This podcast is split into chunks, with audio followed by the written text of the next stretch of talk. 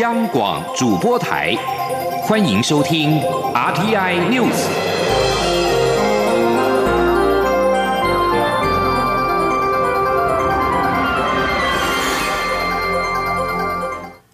各位好，我是张旭华，欢迎收听这节央广主播台提供给您的 RTI News。考量全球的 COVID-19 疫情近期已经趋缓，中央流行疫情指挥中心今天宣布，有条件松绑三项秋冬防疫专案禁令，包括恢复非本国籍人士入境以及桃园机场转机，恢复低风险及中低风险国家短期商务人士来台申请缩短居家检疫，恢复非本国籍患者来台就医等等。不过，入境或是转机必须持三天内的 PCR 阴性报告，同时居家。检疫限一人一户等两大限制，则是维持不变。记者吴丽君报道。中央流行疫情指挥中心指挥官陈时中二十四号表示，考量全球 COVID-19 疫情于今年一月中旬攀上高峰后，已于近期趋缓，近一周新增确诊、死亡病例分别降至高峰期的五成及六成，对台湾的威胁也大幅降低，因此决定松绑三项与边境检疫政策有关的秋冬防疫专案。禁令包括恢复非本国籍人士入境及桃园机场转机，恢复非本国籍患者来台就医，同时恢复低风险及中低风险国家短期商务人士来台申请缩短居家检疫等。不过，陈时中也强调，松绑的禁令大多是回复到秋冬防疫专案实施前的规定，但其中最大的不同。则是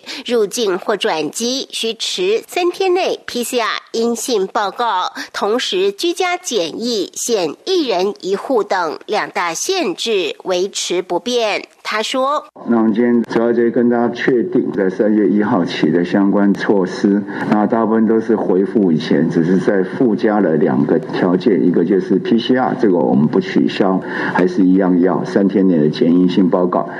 那进来之后，居家检疫仍然是要求要一人一户。此外，陈时中也宣布，去年十二月二十四号公告，参加大型集会活动的民众应全程佩戴口罩，期间除补充。水分外，禁止饮食。原定实施到今年二月二十八号止。考量目前各国陆续传出变异病毒株，为避免因办理大型活动而造成社区传播风险，因此相关禁令将从三月一号起继续实施。违者将由违反行为所在地的县市政府依《传染病防治法》第七十条第一项开罚。罚新台币三千元以上到一万五千元的罚款。中央广播电台记者吴丽君在台北采访报道。教育部在农历春节之前宣布恢复开放境外生申请来台。教育部长潘文忠今天表示，目前有两百零五名的境外生透过各校提出入境申请，教育部已经核定了一百三十三人，其中有八个人已经到了台湾，也都在集中检疫所居家检疫中。记者陈国伟报道。境外学位生及先修华语的外交部台湾奖学金受奖生，即日起可申请入台。教育部长潘文忠二十四号在教育部部汇报中指出，这次来台的境外生需在登机前检具三日内的核酸检验阴性报告。目前有八名学生正在集中检疫所进行十四天的居家检疫。这个学期整体上来讲，大概也有将近四千五百多位的境外同学啊，会在这个阶段来入境哈。从系统上，高教师整理了哦，大概目前学校提出的有两百零五位的同学提已经提出申请，也核定了一百三十三位，那已经陆续有八位入境了。但我想后续啊，这个阶段一定会持续的来增加。入住集中检疫所的境外生将由检疫所安排，统一在检疫期满前一天，由医院人员到检疫所裁检，检验阴性才能离开检疫所。潘文忠说，后续还有七天的自主健康管理，建议学生在这个期间还是先不要进入校园，也不要到人群聚集的地方。潘文忠表示，由于武汉肺炎病毒现在有较多变种的情况发生，所以防疫规范也变多。教育部将请各校在学生正式回到校园前。协助有关生活及学习方面的衔接。中央广播电台记者陈国伟台北采访报道。新任陆委会主委邱泰三在二十三号提出两岸未来能够春暖花开的期待。国台办发言人马晓光今天回应说：“九二共识是两岸春暖花开的东风雨露，台湾的先生们有意愿就应该回到九二共识。”对此，陆委会今天回应表示：“交流并非单方面作为可以达成，对岸也要为两岸两性互动做出相对的努力与承担，在相互尊重、善意理解的态度之下，正是台湾人民对。”于“一国两制”“九二共识”等政治框架及负面作为的反对和质疑，真正务实思考良善举措，才有助于逐步化解双方的对立和分歧。记者王兆坤报道。陆委会主委邱泰三在交接典礼时表示，两岸的交流在后疫情时代势必要恢复，期许双方未来能在务实面对正面效益前提下，积极推动交流。中国大陆国台办则以回到坚持“九二共识”的共同政治基础作出回应。对于国台办的回应，陆委会表示，交流是双向，不是单方作为可以达成，对岸也应承担责任。陆委会副主委邱垂正说：“我们呼吁对岸要为两岸良性互动做出相对的努力与承担，在相互尊重、善意理解的态度下，正是台湾人民对其所倡议‘一国两制’、‘九二共识’等矮化台湾的反对与质疑，务实思考、正面作为，才有助于逐步化解双方的对立与分歧。”陆委会指出，政府依据中华民国宪法。两岸人民关系条例推动两岸事务，致力维护台海和平稳定，也持续正向看待两岸交流三十多年来的经验与成果。邱泰三上任后，已表达对于两岸关系的期许，也提出在疫情获得控制后，有序恢复交流往来，并检视相关法规制度的完备性与落实情形，确保民众权益与两岸健康正常互动。中央广播电台记者王兆坤台北采访报道。在财经消息方面，经济部今天公布了一月外销订单金额为五百二十七点二亿美元，不但创历年一月新高，更是一月份接单首破五字头，而年增率则是冲到百分之四十九点三，连续十一个月正成长，也是近十一年来的最大涨幅。经济部分析，随着各国施打武汉肺炎 （COVID-19） 疫苗，全球经济渴望复苏。虽然将带动我国外销接单成长，却也可能削弱支撑电子产品接单的宅经济、远距商机等需求。不过，由于疫情迫使企业加速数位转型，实际需求变化仍然要再观察。记者谢嘉欣报道。远距商机以及五 G 高效能运算、车用电子等新兴科技应用持续扩增，加上国际品牌手机递延上市的拉货效应持续，国际原物料价格走扬，又遇农历春节前部分客户提前下单，一月外销订单不但是淡季不淡，接单金额创历年一月新高，且首度在一月冲上五字头，来到五百二十七点二亿美元，年增百分之四十九点三，连续十一个月正成长，写下近。是一年来最大涨幅记录，包括资讯通信、电子产品、光学器材年增率都有五到六成，主要纯产业别都有双位数成长，而各主要接单地区成长也在四到六成，尤其自美国接单年成长百分之四十九点六，为一九八四年一月开始统计以来最大涨幅。经济部统计处指出，一月虽是淡季，但扣除春节因素后，接单年增率也有百分之三十三点六，表现仍旧不俗。至于今年接单，统计处认为新兴科技应用持续畅旺，可带动科技类接单；国际油价、钢价续扬及需求回稳，也可挹注传统货品的接单动能。且各国纷纷施打武汉肺炎疫苗，让全球经济渴望复苏。不过，这也可能冲击到宅经。经济及远距商机需求，后续效应有待观察。经济部统计处处长黄于林说：“会不会随着疫情淡化，它的宅经济需求就不会那么强了。的确也有这样的一个说法，但是宅基金它也催生了企业它对于风险意识的一个加强，数位化的脚步它会提前会加快。至于哪一个效应会比较大，老实说，我们这边还看不出来，有待持续的观察。统计处也预估，二月外销订单金额将落在四百一十亿到四百二十五亿美元。且去年虽然农历春节落在一月份，但随即二月武汉肺炎冲击显现，拉高比较积极。因此，今年二月接单年增率仍有望上看百分之四十三到百分之四十八点二。中央广播电台记者谢嘉欣采访报道。接下来关心的是，台湾去年十二月因为 COVID-19 防疫需求暂时冻结印尼移工，主因是持阴性核酸检验 PCR 报告入境的移工在台湾的确诊比例高。中央流行疫情指挥中心对于检验报告有疑虑，再加上印尼疫情升温，至今没有解冻。印尼海外移工安置暨保护局局长本尼在二十二号拜会我驻印尼台北经济贸易代表处，由中华民国驻印尼代表陈忠接见，双方并再度开会。这是双方就这项议题第三次讨论会议。本尼二十三号召开记者会，指出将邀请驻印尼台北经济贸易代表处实地了解核酸筛检过程以及义工训练所的防疫措施，同时也会请印尼卫生部将指定筛检的实验室由先前的九十家缩小到三十家到五十家。台湾方面的相关人士指出，对于台湾提出的诉求，印尼海外移工安置及保护局很有诚意，也愿意以透明化的原则让台湾了解印尼的做法。此外，双方二十三号也谈到了印尼移工零付费政策，这个政策目前已经延到七月十五号实施。本尼说，外界以为所有费用都是由雇主出，但其实训练费和工作证明是由印尼地方政府负担，将会再和台湾协商。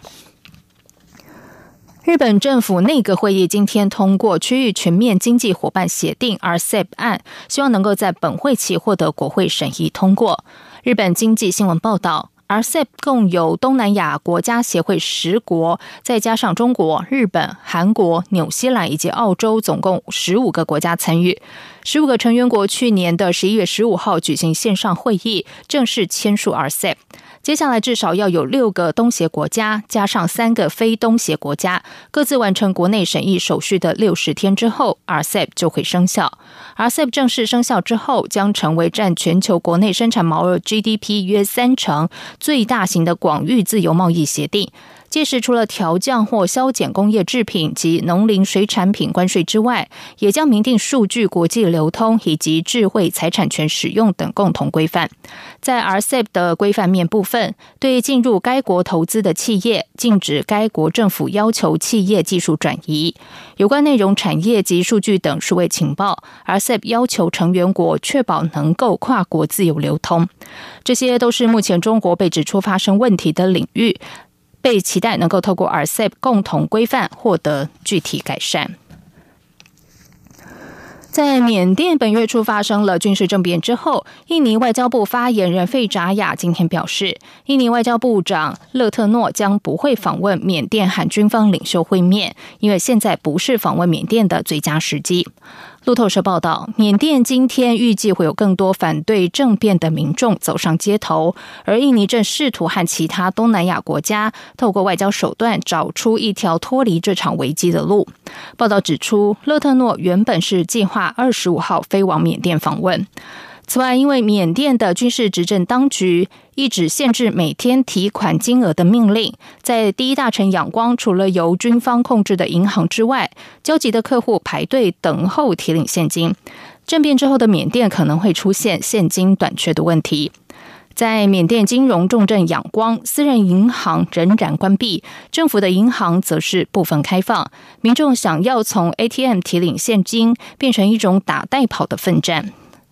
缅甸第六大银行米瓦迪银行限制每个分行每天只允许两百名的客户提款，而且一天只能够领五十万缅元，大约是三百七十块美元。因此，许多人干脆就住在附近银行的旅馆，以便一大早就能够去排队领钱。这里是中央广播电台台湾之音。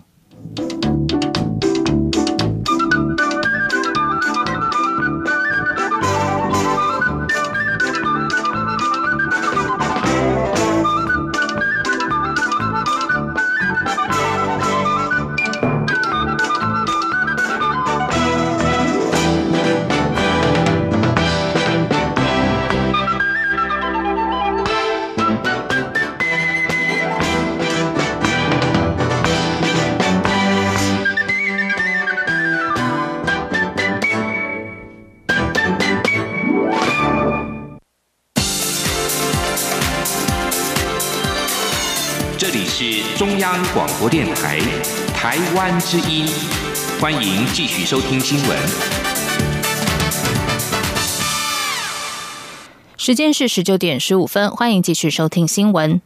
交通部二十三号晚间发布新闻稿，表示将于三月二号起放宽大众运具和邮局营业区禁止饮食的限制。对此，交通部长林佳龙今天强调，二二八连假期间仍然维持现有的防疫禁令，交通部也会加强取缔，呼吁民众发挥自律，落实防疫新生活。记者吴丽君报道。因一年前卫生福利部立桃园医院发生群聚感染事件，加上农历春节假期将至，交通部自二月一号起禁止在搭乘大众运具及邮局营业区域内饮食，并取消高铁春节期间的自由座服务，同时限制台铁城际列车销售站票数。双铁各车站大厅也停止办理各项活动，并。暂停或延期场地租借服务。不过，随着本土疫情趋缓，交通部也在二十三号晚间发布新闻稿，表示已获中央流行疫情指挥中心同意，将于三月二号起松绑二月禁令。对此，交通部长林佳龙二十四号出席观光局举办的二零二一观光节颁奖典礼后，受访表示，二二八连假之后。将适度放宽双铁饮食及自由座，但二二八连假期间仍维持现有防疫禁令。交通部也会加强取缔，呼吁民众自律。他说：“但是特别也提醒哈，在二二八的连假到三月一号为止，还是依照既有的规定，这是会比较严格的限制。那因为这个疫情中心宣布的秋冬防疫专案，目前还是延长。”所以也不能够松懈，那我们也会加强来取缔，同时呼吁国人能够发挥自立的精神。配合防疫的规定。针对台铁在春节期间开放每节车厢一百二十张站票，不过却查获四千六百名持电子票证的民众必须补票。林佳龙则表示，台铁很多都是短程上下车，在兼顾防疫需求下，给予国人较为便利的搭车环境，但是有违规就会加强取缔。林佳龙也指出。即使二二八连假后适度松绑防疫禁令，但民众仍需落实防疫新生活。交通部也会持续严格落实进出场站的防疫规定，包括戴口罩、量体温、勤洗手及消毒等等。中央广播电台记者吴丽君在台北采访报道。大学学科能力测验的成绩今天公布。大学入学考试中心表示，明年的新型学测将有六个考科、七节考试，目前朝向考三天来安排节次。未来各科都会有非选择题，考题的呈现也会新增混合题型。预计七月底举行试办考试。记者陈国伟报道。随着十二年国教一零八课纲上路，大学升学考试命题方式也将随之调整。大考中心表示，明年的一一一学测将办理国文、英文、数学 A、数学 B、社会、自然等六个考科，其中国文包含国语文综合能力测验与国语文写作能力测验两个部分，分节施测，成绩合并计算。所以整个学测将有七节考试。由于学测在寒假举行，日照时间较短，考试将从现有的两天改为三天。目前正规划考试节次。大考中心主任周兆明指出，一一学测虽然会着重素养导向试题，但仍会有一定比例基本题。素养导向的题目主要在试题设计上会有情境布题，评量考生是否能整合运用知识与技能作答情境下的问题，同时提高评量层次及表达说明能力。相关题型其实从一百零五学年度起的学测就有。考量一一一学测是一零八课纲首次施测，所以。将规划基本题与素养题的占比和以前的学测相仿。另外，新课纲强调沟通能力，明年起学测各考科都将纳入非选择题的部分。除了国语文写作能力测验和英文的翻译及作文与现在相同，其余包括国语文综合能力测验等科目都会新增有加入非选题的混合题型。现行的考试选择题是一个大题，非选择题是另外一个大题。那未来的混合题型呢，就是系统性的把相关的这些选择跟非选，把它变成是题主题啊。所以从这个概念来看，名词上是一个新的名词，但实际上它就是非选跟选择的这个组合，还有关联性的，把它放在一个题主题里面。周兆明说：“因为混合题型也是首次施测，所以明年非选择题的占分比率将是之前公告占比区间的下限附近，之后才会逐渐调升到锁定区间的占分比率。而明年将先以现行只考的非选择题题型为主，是需要才会增加简单绘图或表格填写。未来再适度变化命题与作答方式。大考中心也提到，一一学测各考科的考题总字数会接近今年学测各考科的平均字数。”考试时间除了国语文综合能力测验为九十分钟，比现在的国文选择题考试增加十分钟之外，其他各科测验时间与现在相同。另一方面，因应混合题型的出现，也将适度调整选择题的题数。周兆明说，为了让适用一零八课纲的第一届学生能了解一一学测的考法，大考中心将于七月底再次举办试办考试。原本将规定每个学生只能选考两科，但为了符合师生的期待，有可能改。改成让目前的高二学生在报名后各科都能选考，大考中心将在研议后公布确切的试考办法。中央广播电台记者陈国伟台北采访报道。民进党中央党部近来成立专案办公室，强化文宣及社群议题宣传战力，被解读为是因应二零二二大选提前备战。对此，民进党发言人谢佩芬今天表示，因应整体政经情势变化及社会沟通模式改变，因此透过专案办公室进一步强化中央和地方党公职，展现民进党执政成果。但民进党当下最重要的课题仍然是防疫和拼经济。记者刘玉秋报道。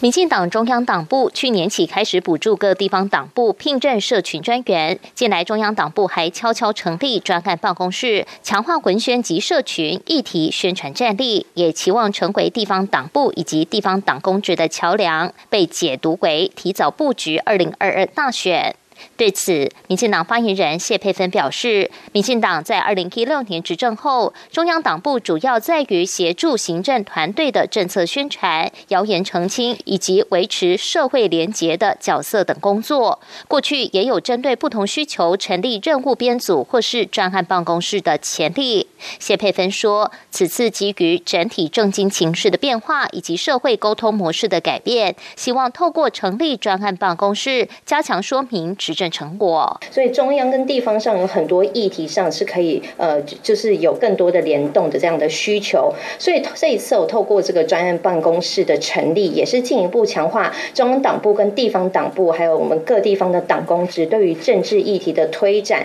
还有就是文宣的合作上哦，就是民进党作为一个执政团队可以共同努力的这样一个成果。不过谢佩芬也指出，现在距离二零二二大选还太早，不必有过多的揣测。民进党作为执政党，当下最重要的课题就是持续做好防疫、拼经济、坚守岗位、守护全民健康，和全民一起团结防疫。中广电台记者刘秋采访报道。国民党中常会今天举办新春参叙，邀请历任党主席出席，包括现任党主席江启臣、前总统马英九、前立法院长王金平等人都出席。由于再次邀请台北市长柯文哲参加愿景台湾二零三零，引发党内杂音。江启臣在席间也再次解释作业过程。而参叙举办二月寿星庆生会，与会者期许国民党二零二四年能够重返执政。记者王威婷报道。国民党中常会二十四号举办新春参叙，包括前总统马英九、前立法院长王金平、国民党智库副董事长连胜文、前国民党副主席郝龙斌、桃园市议长邱义胜、屏东县议长周典论、花莲县议长张俊以及花莲县长徐祯卫、金门县长杨振武都出席。不过，前主席连战、吴敦义、洪秀柱和朱立伦则没有参加。江启臣宣布竞选连任，被外界认为也可能参选党主席的前高雄市长韩国瑜和朱立伦的动态引发关注。与会者表示，今天的参叙是例行聚会，没有人特别提到江启臣宣布竞选连任的事。但是会中举办二月份庆生会，包括中常委邱素兰、郑任宗、邓志平以及国民党智库副董事长连胜文都是寿星，大家都期许国民党二零二四能重返执政。除了马英九之外，其他前任党主席都没有现身。媒体询问参叙是否俨然成为江启臣的主场，对此，王金平会后受访时表示，江启臣利用机会与中常委密切互动，但很难说是谁的主场。其他人也没宣布要选党主席，很多情势都在发展中。王金平说。因为好像其他主席都没有来啊，啊，就江主席一个人这样子，会不会觉得好像这是他的场子？其他人也没有说他们要啊竞选，最起码还没有对外公布啊。嗯嗯。啊，现在只有江江主席有，连少呃连呃这个少康也没有说他一定要选啊，也没有这么讲啊。啊，所以很多情势还在发展中。让它自然的发展，那以后看看状况怎么样再说。国民党主席选举群雄并起，媒体询问国民党是否会分崩离析，王金平说应该不会。大家都体认到国民党如果不团结，完全没有将来。另外，屏东县议长周点论也在参叙中表示，二零二二地方选举，国民党如果不团结，将会很困难。他也对二零二四总统大选感到危机重重。台北市长柯文哲与江启臣同台参加国民党愿景台湾二零三零论坛，蓝白合作在党内引发不小波折。与会人士表示，江启臣向部分不满的中常委再次解释邀约过程。不过，也有中常委认为，柯文哲参加论坛只是就议题的部分进行交流，距离选举合作还很远，没有这么严重。中央广播电台记者王维婷采访报道。接下来进行今天的前进新南向。前进新南向。